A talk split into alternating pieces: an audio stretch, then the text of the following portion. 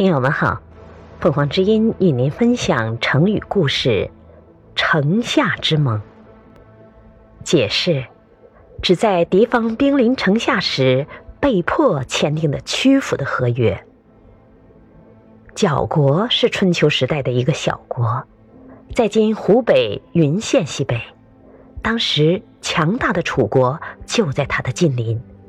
据《左传》桓公十二年载，有一次楚国侵略角国，集中兵力攻打角国国都的南门，角国人坚决保卫，严守不出，楚军一时倒也攻他不下。莫敖，楚国官名。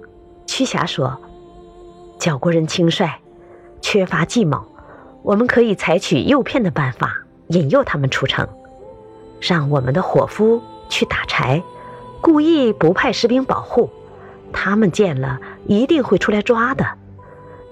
带兵的将领依计而行，角国人果然出来，一下就抓去了三十个楚国人。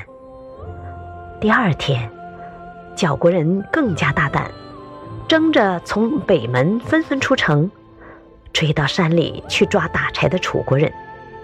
楚军预先在山里设下埋伏，这时就一面堵住北门，一面伏兵四起，把角国打得大败。于是强迫角国订立了城下之盟。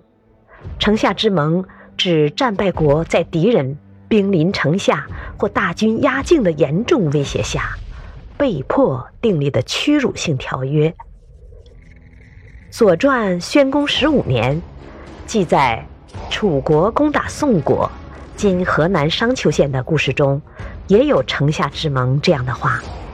那时，宋国国都被楚军重重包围，城里的宋国人既没有吃的粮，也没有烧的柴了。